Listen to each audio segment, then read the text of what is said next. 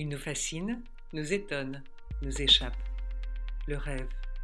Un espace commun à tous et pourtant si personnel que nous vous proposons d'explorer dans On peut toujours rêver, un podcast qui donne la parole à des rêveurs.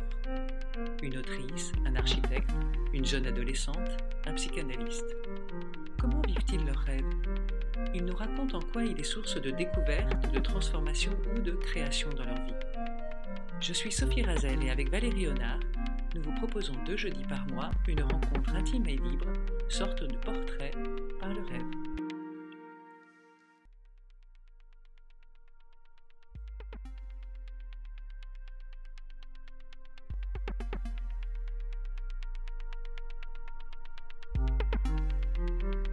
J'ai connu Isabelle de Maison Rouge d'abord virtuellement lors du premier confinement. Avec d'autres professionnels de l'art, elle a été à l'origine de ce très beau projet, Les Amis des artistes. C'est un collectif pour le soutien à la création qui a connu un très beau succès pendant les confinements. Durant ces deux saisons, les montants collectés ont été attribués à cinq organismes qui consacrent leur activité au soutien et à la promotion des artistes plasticiens. Isabelle est historienne de l'art et critique. Elle a écrit de nombreux livres et essais. Elle est commissaire de nombreuses expositions personnelles et collectives. Elle porte un regard très sensible sur l'art et en particulier sur le travail des femmes artistes. Elle a eu la gentillesse de m'accueillir chez elle à Paris et je la remercie. bonjour Isabelle, merci de me recevoir chez toi. Je suis très heureuse de te rencontrer. Donc on a l'habitude dans ce podcast de commencer l'interview en demandant si tu as rêvé cette nuit. Eh bien, malheureusement, non. J'ai pourtant bien essayé. Mais ce matin, au réveil, aucun souvenir. Euh, en revanche, j'ai un souvenir d'il y a peut-être deux, trois nuits où j'ai retrouvé des amis adolescents que j'ai perdu de vue, mais que j'ai retrouvés dans un rêve. D'accord. Donc, est-ce que tu rêves beaucoup? C'est très varié. Il y a des périodes où j'ai l'impression que je n'ai aucun rêve, et puis il y a des périodes où c'est extrêmement intense. Et alors là, euh, ça part dans tous les sens. Je dirais que c'est surtout plutôt l'été. L'été, en vacances, quand je voyage ou quand je suis euh, au bord de la mer. Je ne sais pas, peut-être que le climat. Euh, ou ton esprit est plus disponible, peut-être. Certainement. Et puis mes lectures aussi, je pense. Donc tu penses que tes lectures influencent les rêves que tu peux faire? Les lectures, le cinéma aussi beaucoup. Euh, oui, ça je pense que ça c'est tout à fait évident. Dans le reste de l'année, quand je suis très concentrée sur mon travail, c'est pas tout à fait pareil. Et alors est-ce que tu en fais quelque chose de ces rêves qui t'arrivent par flot euh, l'été? Alors l'été, souvent je les écris. Je les mets dans un petit carnet dont je ne fais rien, mais quelquefois je le relis et je me dis tiens, c'est très étrange, pourquoi j'avais rêvé ça? Mais c'est vrai que pour l'instant, je n'ai jamais eu l'occasion de les réutiliser d'une manière ou d'une autre. Mais donc tu les écris, mais tu les relis, c'est ça que tu es en train de dire. Quelquefois, c'est pas très fréquent. Et est-ce que tu en parles? Enfin, Est-ce que tu racontes tes rêves à tes proches ou jamais? Ou c'est quelque chose qui est secret pour toi euh, et... Non, c'est pas secret du tout, mais euh, c'est souvent plus, une question d'opportunité, d'occasion. Euh, si j'ai rêvé de quelqu'un précisément et, là que je, vois cette personne ou que, que, dans mon entourage je peux en parler, je le fais. Mais sinon, ou alors si je dis tiens, il m'est arrivé un rêve très très étrange cette nuit, puis je, je peux le raconter, mais c'est pas c'est pas toujours euh, évident qu'on ait l'occasion de le faire. oui. Et alors, est-ce que tu aurais un rêve récurrent, quelque chose, un rêve qui revient très souvent et Alors, j'en ai eu deux. Mais maintenant, ça y est, ça s'est calmé. alors, le premier rêve était très étrange, ça m'est arrivé très souvent, où euh, ça me faisait euh, me réveiller d'ailleurs parce que euh, j'avais le sentiment d'avoir oublié de prendre un médicament. Alors que j'ai aucun traitement médical, mais vraiment tout d'un coup, il y avait un sentiment d'urgence, mais qu'est-ce que j'ai oublié? Et je me suis retrouvée plusieurs fois dans ma salle de bain, complètement perdue entre deux eaux, en me disant, mais qu'est-ce que je fais là? Quel médicament? Mais vraiment, et puis je me recouchais en me disant, mais ça va pas. c'est passé. Donc, je sais pas, il devait y avoir une urgence, une inquiétude, une angoisse à ce moment-là. Et le deuxième rêve, c'est très étrange, euh, là aussi il est passé, mais c'est quand mon dernier enfant, mon fils, euh, est devenu approché de l'âge adulte. Je ne rêvais de lui que quand il était enfant.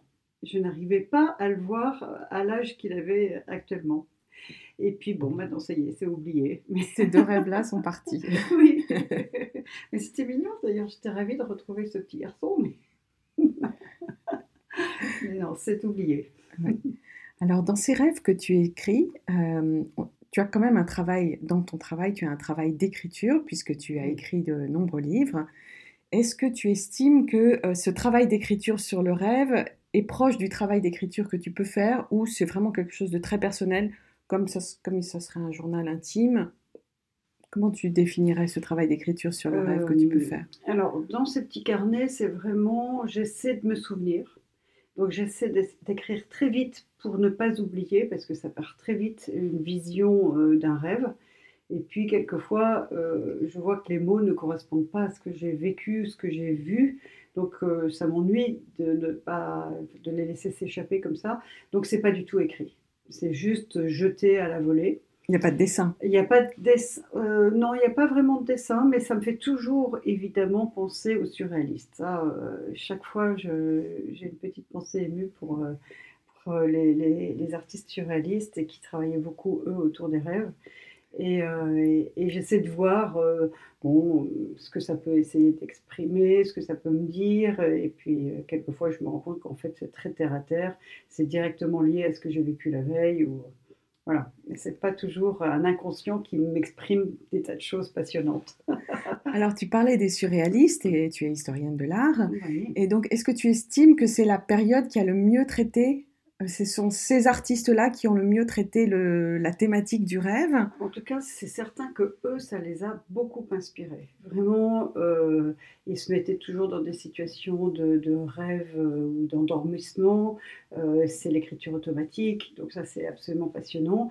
Et euh, quand j'enseigne un cours sur euh, le, surréalisme, je dis toujours à mes étudiants, mais vous êtes surréaliste sans le savoir, parce que euh, vous-même, vous, vous pouvez en tout cas faire de l'écriture automatique, et je leur donne la méthode, et ils connaissent déjà, évidemment. Donc, moi, ça m'inspire énormément cette période-là. Et c'est vrai que les, dessins qu'ont produits tous les, les, les, artistes surréalistes sont passionnants. Mais je pense aussi beaucoup aux peintres symbolistes oui. Odile Redon, bien sûr, avec des figures de cauchemars et d'araignées absolument terrifiants. Euh, un artiste que j'adore particulièrement, c'est Gustave Moreau. Oui. Et même s'il ne parle pas, lui, vraiment de rêve, mais ça, ça, nous évoque tellement un paysage de rêve, des personnages complètement euh, euh, étranges et oniriques.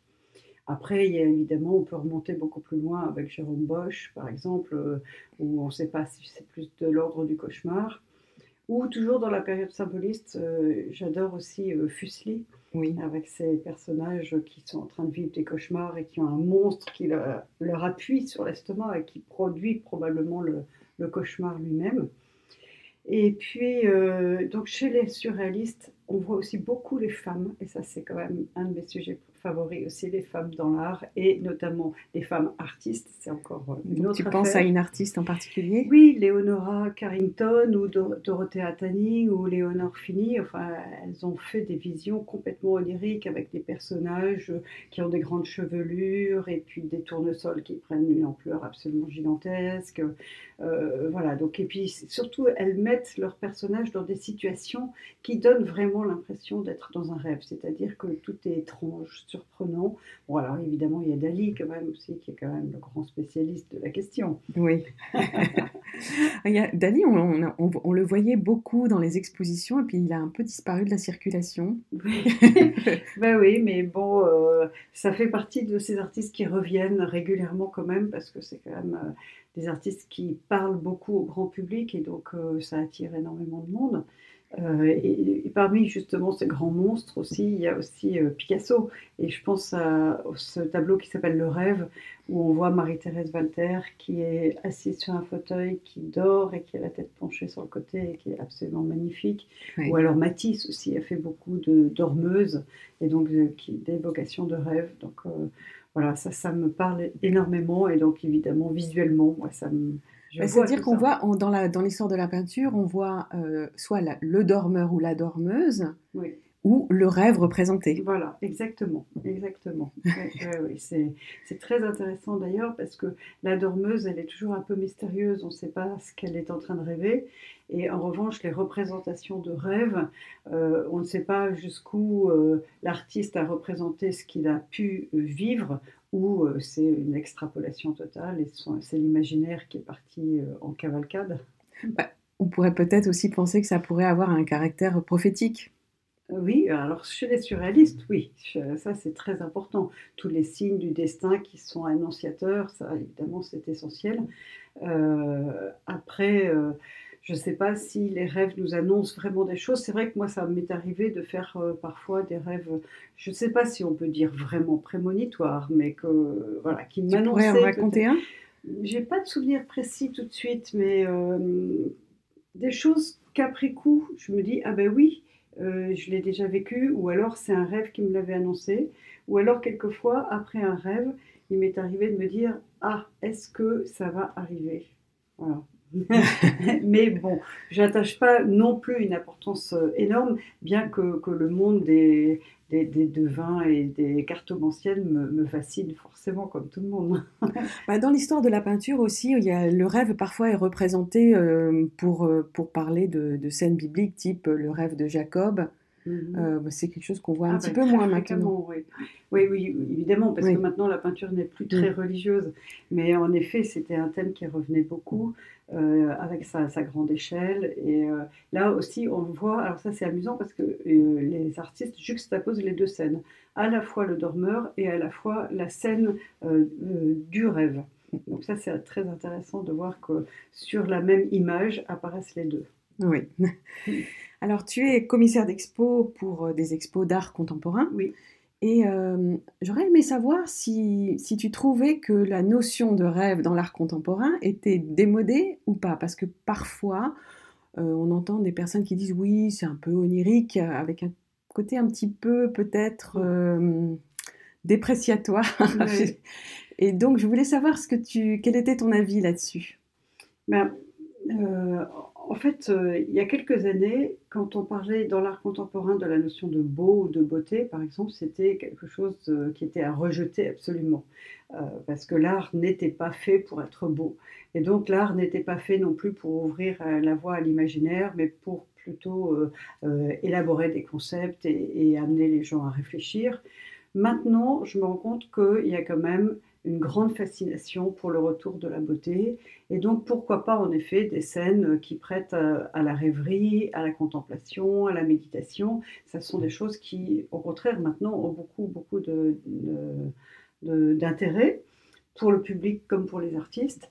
Et en effet, des artistes qui travaillent euh, sur euh, des thèmes oniriques, bah, je pense qu'ils bah, ne sont pas du tout rejetés et, et, ils ont tout à fait leur place. Alors, est-ce que tu aimerais parler de un ou deux artistes contemporains qui euh, traitent cette notion de rêve dans leur travail. Oui, alors euh, moi je pensais à Evelyne Tropea, qui est une artiste qui passe la moitié de son temps en Afrique et la moitié de son temps en France, voire maintenant plus en Afrique apparemment, euh, et qui fait des dessins qui sont extrêmement personnels et qui évoquent beaucoup, beaucoup, je pense, le phénomène des rêves et qu'ensuite elle va faire euh, broder par un atelier qu'elle a mis en place et qui lui permet de faire travailler des femmes euh, sur place. Donc c'est à la fois euh, vraiment un travail d'artiste et en même temps un travail de chef d'entreprise qui permet de s'engager sur le plan social. Et donc je trouve ça très très beau. Et les images qui ressortent de là sont extrêmement libres, surprenantes, avec des associations d'une étrangeté absolue.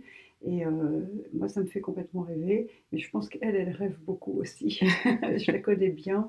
Et euh, elle est, oui, elle associe beaucoup des éléments personnels et des éléments euh, tout à fait étranges à, étrangers à sa vie. il y avait aussi une autre artiste, alors qu'elle, je ne connais pas personnellement, mais dont j'apprécie énormément le travail. Et ses, ses, œuvres me font toujours évoquer des phénomènes de, de rêve, c'est Chiaro Chiota, qui fait des énormes installations avec du fil, et souvent du fil rouge, ou alors des grandes robes. vraiment, on a l'impression de rentrer dans un, dans un rêve éveillé. je trouve ça absolument touchant. Il y a une ambiance très, très énigmatique, et euh, on sent quelque chose aussi de très, très personnel, très individuel, euh, qui a trait à sa mémoire, à son histoire, et donc je trouve ça très, très touchant. Euh, je connais une autre artiste qui s'appelle Sandra Matamoros et qui, elle, travaille réellement sur les rêves. alors ses propres rêves ou les rêves de gens qu'elle rencontre et qu'elle demande, à qui elle demande de raconter le rêve et elle va faire un travail en commun avec cette personne sur le rêve de cette euh, personne qui lui raconte. Est-ce que tu peux détailler un peu ce, type de ce travail? ben, Je ne connais pas exactement parce qu'on avait dit qu'on le ferait ensemble d'ailleurs. Elle met en place un protocole, il me semble, et je crois que la personne lui raconte son rêve et à partir de cela, elle va faire une œuvre, mais c'est une œuvre qui va être initiée par les deux en même temps. C'est-à-dire qu'elle, elle, elle va faire des propositions formelles, mais qui vont correspondre euh, plus ou moins à l'attente de, la personne. Et ça serait intéressant de l'interroger sur sa façon de faire. Je sais que c'est quelqu'un qui donne une énorme importance à ses propres rêves aussi. Et elle m'a dit à plusieurs reprises qu'elle était capable de se fabriquer les rêves qu'elle voulait. De quelle façon? Elle a, ah. elle a, expliqué? Il ben, faut lui poser la question. mais je crois qu'elle a mis au point une méthode où elle peut, euh, le soir en s'endormant, euh, elle pense très fort à quelque chose et, ça, ça intervient dans ses rêves. Oui, il y a plusieurs personnes qui réussissent à faire ça. c'est fabuleux. Ce sont des, des, méthodes et des apprentissages qui se font euh, et, c'est intéressant de voir que justement, euh, où est la part d'inconscient et où est la part de conscient et comment ça dialogue ensemble et comment ça se réalise ensuite. Donc euh, elle est très passionnante pour ça. Et puis pour terminer, je pensais à un autre artiste qui n'a strictement rien à voir avec les trois femmes dont j'ai parlé à l'instant, et c'est un, un, homme, Édouard Levé, qui faisait des photographies et qui, euh, dans ses photographies, mettait des scènes qui évoquaient complètement les rêves aussi. Et, il y a une très grande étrangeté et, euh, et euh, je trouve une atmosphère, moi, qui me parle énormément, qui me touche beaucoup. C'était les artistes auxquels j'avais pensé. Bon, bah, on mettra en référence leur, leur, nom et là où on peut les, voir leur travail. Avec plaisir. Les artistes avec lesquels tu travailles, est-ce que tu abordes avec eux cette notion de rêve ou c'est quelque chose qui vient de façon assez naturelle? Parce que c'est pas quelque chose dont on parle souvent avec les personnes avec lesquelles on travaille. Mm. Donc j'aimerais savoir si c'est quelque chose dont tu parles avec les artistes euh, avec lesquels tu travailles. Ça dépend, ça dépend en fait de leur, euh, ça dépend de, de, leur travail, ça dépend de ce qu'on a à se dire à ce moment-là. Mais si par hasard euh, quelque chose nous ouvre la voie dans ce domaine, bien sûr, bien sûr, on va en parler. Euh, je me souviens que la première fois que j'étais allée interviewer Orlan, j'étais terrorisée. je crois comme beaucoup de gens au début. et, et, je l'avais eu au téléphone, et comme elle était très enrhumée, elle avait une voix caverneuse, ça m'avait encore plus inquiétée. Et du coup, j'avais fait plein de cauchemars. Et puis après ça, euh, il y avait la période de Halloween qui était arrivée. Donc euh, dans ma tête, il y avait une confusion totale. Et quand je l'ai rencontrée, J'étais extrêmement surprise de trouver une femme euh, tout à fait normale et touchante et, bienveillante et on s'est très bien entendu. Mais voilà, donc. Euh, et est-ce que tu lui as raconté? Non, je ne l'ai jamais raconté. donc elle va peut-être nous écouter. on se connaît bien, donc je pourrais très bien lui révéler. Euh, mais sinon, bah, oui, Sandra, Sandra Matamoros, on en a beaucoup parlé parce que ça m'intrigue ce qu'elle fait. Euh, et, je trouve son travail très fin, très subtil. Donc euh, je trouve que cette relation au, rêve apparaît, lui, vraiment dans certains de ses travaux. Donc évidemment, on en parle. Euh, elle m'a lu aussi Mon avenir dans les cartes du tarot. voilà, c'est quelqu'un qui est très ouverte à toutes ces, réflexions un peu occultes. Et donc, ces autres dimensions. voilà, ça m'intéresse beaucoup. Donc ça, on en parle, bien sûr. après ça, je me souviens plus particulièrement, mais par exemple, une autre artiste avec qui je travaille souvent, qui est Jeanne Suspuglas, euh, on a des conversations à bâton rompu euh, très très régulièrement. Et en effet, on peut se parler de, nos angoisses, de nos rêves, de nos cauchemars, et ça, ça peut arriver très fréquemment. Euh, avec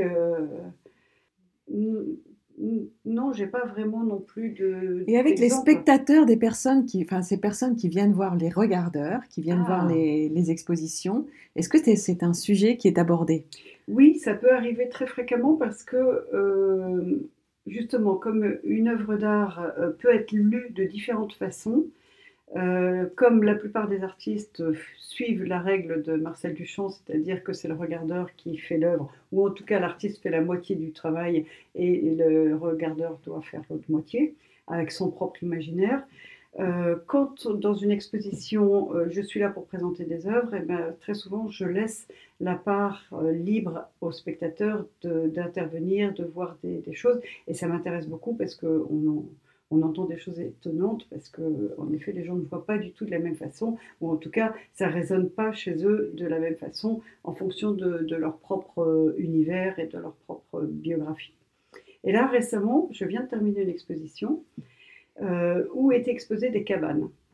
Et des petites cabanes, vraiment euh, accrochées au mur ou posées sur des socles, donc presque la taille de maquette, mais qui laissaient aussi advenir toutes sortes de réflexions et de visions et en fait, l'artiste Rodolphe Baudouin, lui, part très souvent d'une image et ensuite il va mettre en trois dimensions cette image, mais c'est une image, soit c'est une, photographie qu'il a faite d'un lieu, soit c'est au contraire une image qu'il va trouver sur Internet, parce que comme il est engagé dans un, une vraie réflexion euh, écologique, il a décidé de ne plus voyager et du coup il va trouver sur Internet et il va voyager véritablement grâce aux images qui sont faites par les autres. Et ensuite il va produire sa propre image, lui, en 3D. Et les spectateurs étaient là, tous en train de dire Ah, mais ça pour moi c'est Valparaiso, et d'autres Mais non, c'est l'Inde. Ah, mais là je retrouve tout à fait l'Asie. chacun y voyait son propre rêve de voyage, et c'était absolument fascinant.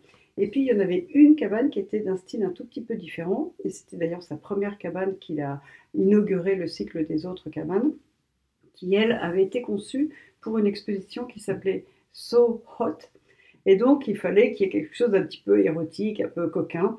Et donc, c'est une espèce de, petite cabane un peu délabrée dans laquelle il y avait une figure féminine euh, blanche et nue qui était dans une posture euh, assez évocatrice. Et sur cette cabane, il y avait toutes sortes d'escargots qui étaient du coup démesurément grands parce que c'était la taille de la coquille de l'escargot. Et il y en avait un qui était sur le derrière de cette jeune fille.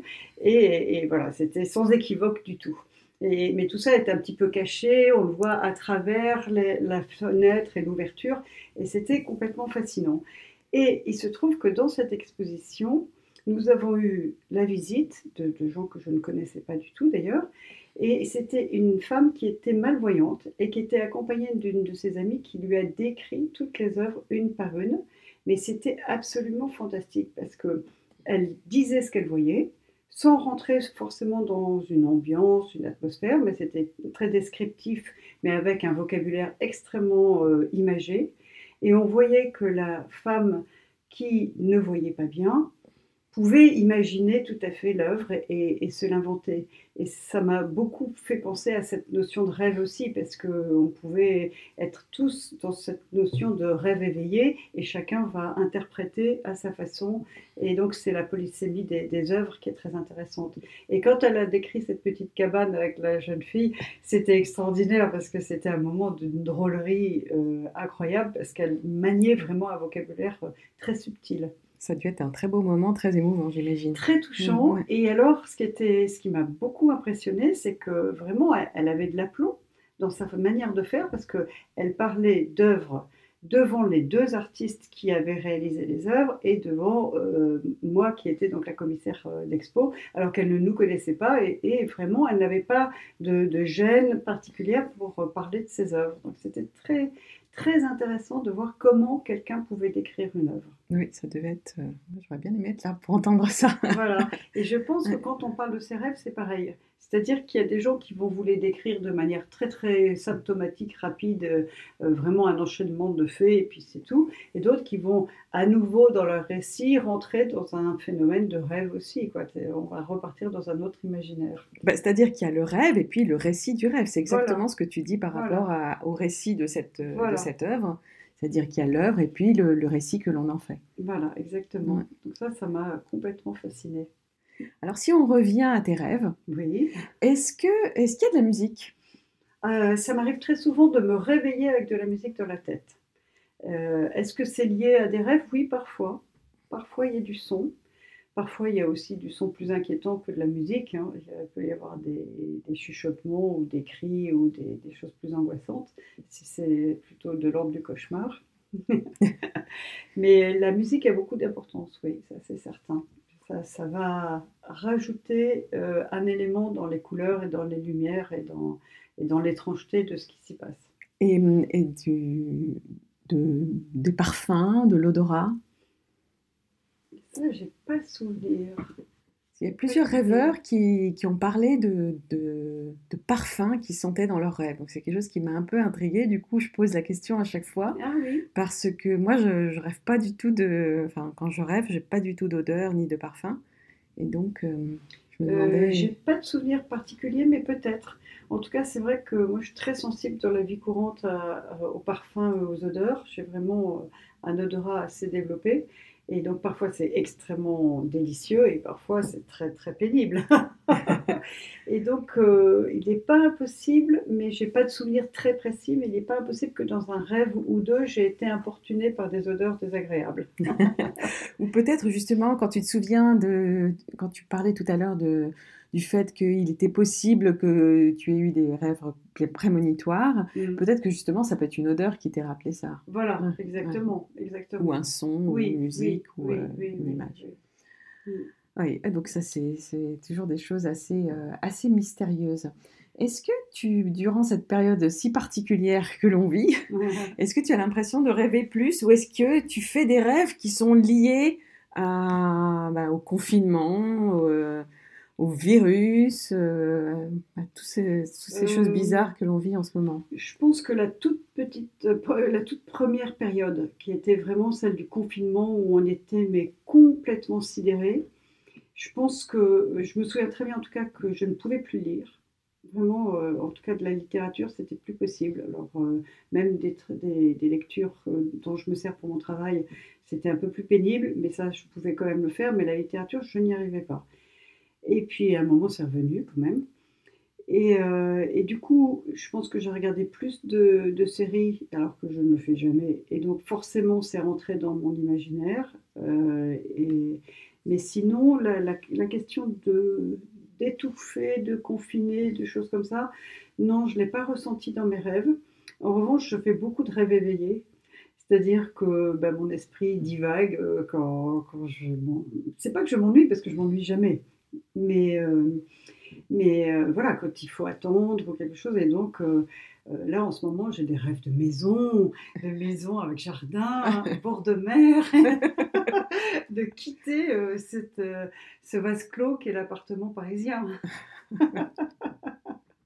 On rêve tous de s'échapper de cette situation. Et puis sinon, dans mes rêves éveillés, mais ça, c'est pas seulement propre à cette période, mais ça, j'ai toujours eu et depuis très longtemps, euh, j'ai des rêves de visite et notamment de lieux exceptionnels dans le monde qui accueillent des œuvres dans, euh, dans des jardins. Et je pense par exemple au Jardin des Tarots de Niki de Saint-Phal que je rêve d'aller voir. C'est fabuleux comme endroit. Ah ben, je suis jamais allée encore. Et puis euh, l'île Naoshima de, au Japon. Alors ça c'est un rêve absolu. Et euh, j'ai entendu parler de l'Institut Inotim au Brésil, qui est aussi un jardin à ciel ouvert, enfin un musée à ciel ouvert. Donc voilà, ça, ça fait partie de mes rêves. En Tasmanie aussi, il y a une chose extraordinaire dans les grottes. Voilà, ça ce sont mes rêves absolus. En Tasmanie, c'est qu'est-ce que c'est? C'est un collectionneur absolument incroyable qui, est, qui collectionne à la fois des momies, des squelettes et à la fois des œuvres d'artistes contemporains et notamment euh, Christian Boltanski. Et euh, il a fait un pari avec Christian Boltanski euh, au sujet de la mort présumée euh, à une date attendue par lui de Christian Boltanski qui, a gagné son pari puisqu'il vit toujours. et, et, donc ça me fascine ça aussi. J'adore les gens qui ont cette possibilité de créer un univers fantastique et qui soit lié avec la nature. Ça, ça m'intéresse énormément si, voilà, mon rêve absolu, puisqu'on a le droit de rêver euh, euh, les yeux ouverts, mon rêve absolu, si j'avais vraiment euh, de l'argent et qui me permette de le faire, ce serait ça, c'est d'avoir un jardin avec des œuvres partout, et des... mais pas seulement des œuvres dans le sens sculpture où on tourne autour, mais vraiment peut-être des constructions qui abriteraient une œuvre spécifique. voilà C'est un rêve. Du land art, euh, Oui. pas éphémère alors. Euh, si, l'éphémère Mm. m'intéresse beaucoup aussi. Oui. Ça, j'ai pas de problème par, par rapport à ça. J'ai pas besoin de posséder des œuvres en fait. Je crois que j'ai une collection gigantesque dans ma tête. Ça me suffit. La collection rêvée. Oui, oui c'est ça, le rêve de collection. Alors, pour, on a l'habitude de, de conclure l'entretien en demandant à notre invitée si elle aurait une personne euh, qu'elle aimerait entendre dans ce podcast. Alors, je pense que ça va être de l'ordre de la méditation. Euh, je ne sais pas encore euh, à qui je pense en particulier parce que je lis pas mal de choses dans ce domaine, ça m'intéresse énormément. Comme j'ai une pratique de yoga euh, régulière, évidemment, je, j'ai passé le pas vers la méditation parce que ça va souvent ensemble et je trouve que ça apporte énormément de choses dans la vie, ça stabilise beaucoup. Et, euh, et aussi, justement, par rapport à cette notion de rêve, je trouve ça très très intéressant parce que on se retrouve dans une situation où on laisse l'esprit se reposer et donc les pensées défilent, mais on ne doit pas s'attacher à elles. Et c'est exactement comme euh, le rêveur qui voit défiler des images, mais qui ne peuvent pas, euh, qui ne peut pas les retenir. Mais c'est la même chose. Et en tout cas, en tout cas, dans la méditation, on nous demande de les laisser filer et, euh, de ne pas s'accrocher à elles. Bon, bah, c'est une très bonne idée. Euh, Je te remercie beaucoup Isabelle et euh, je te dis euh, bonne journée et à très bientôt. Merci beaucoup. Voilà, cet épisode est terminé. Quand je me suis entretenue avec Isabelle, elle terminait une exposition dont elle était commissaire et qui malheureusement aujourd'hui est terminée. Je mettrai sur Instagram et sur le site les références des différents artistes qu'elle cite. Et je vous invite à aller voir leur travail, c'est vraiment intéressant. Vous trouverez aussi toute la bibliographie d'Isabelle, ainsi que le lien pour des mes émissions sur les femmes artistes qu'elle a commencé à animer. À très bientôt, n'hésitez pas à nous suivre et à nous liker.